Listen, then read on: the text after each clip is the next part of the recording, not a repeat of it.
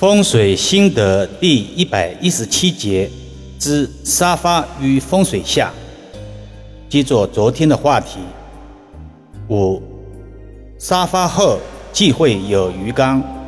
我们经常从电视、电影、视频中看到某位名人或者企业家沙发后面布置有鱼缸。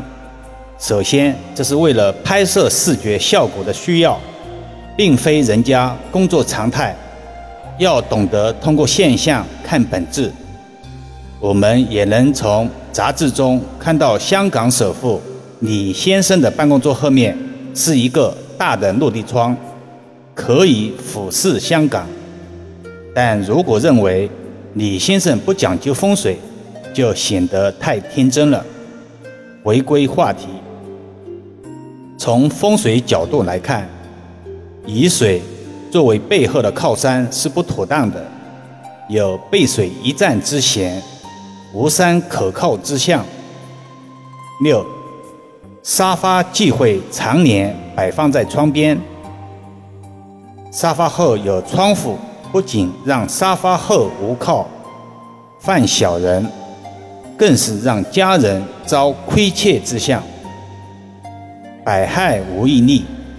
从现实中来说，中年的阳光会令沙发的表面颜色变淡，形成色差，还加速沙发表面材质的氧化，直接影响沙发的耐用性。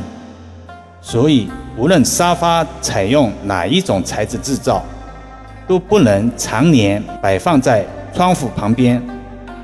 易遥老师无数次强调。美观协调的重要性，风水源于生活，高于生活，并不矛盾。七，沙发后忌讳有镜子。有些委托人为了拓展空间的延伸性，会使用镜子装饰空间。有时候格局需要，而把沙发安置在镜子前面。形成沙发后有静置的煞气局。对风水有一点点了解的艺友们都知道，镜子因其有独特的反光反射性，常被风水先生用来化煞挡煞之用。人坐在沙发上，旁人从镜子中可以清楚地看到坐在沙发上人的后脑，便大为不妙了。易遥老师也若干次说过，风水本是一把双刃剑，用得好助运，但用不好则伤运了。沙发合煞之有，何须镜子来化煞挡煞呢？只怕时间一久，煞气反而如约而至了。八，沙发忌讳小过茶几，这种现象。通常出现在年长的家庭中，有些年份的茶几家具舍不得处理，而居家空间受条件限制，只能摆放小型沙发或者单人沙发，从而形成小沙发大茶几的格局，不仅影响了美观协调度，在风水上也易造成长幼无序、喧宾夺主。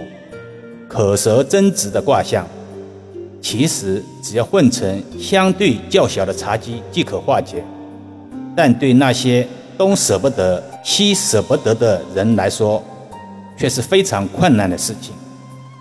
风水讲究有法必有破，没有改变不了的风水，只有改变不了的观念。有时候沙发范围的光线较弱，不少人会在沙发顶上。安装灯饰，例如藏在天花板上的筒灯，或显露在外的射灯等等。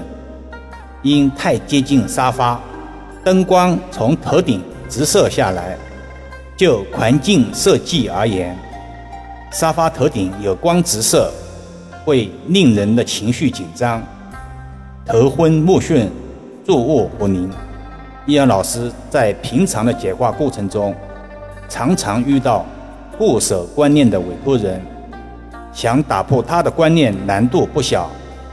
自古易学医学不分家，有病就医，不捐医所，对病情是否有帮助呢？好了，先讲到这里吧。更多分享，请至易瑶文化主页收听、点评、转发、收藏。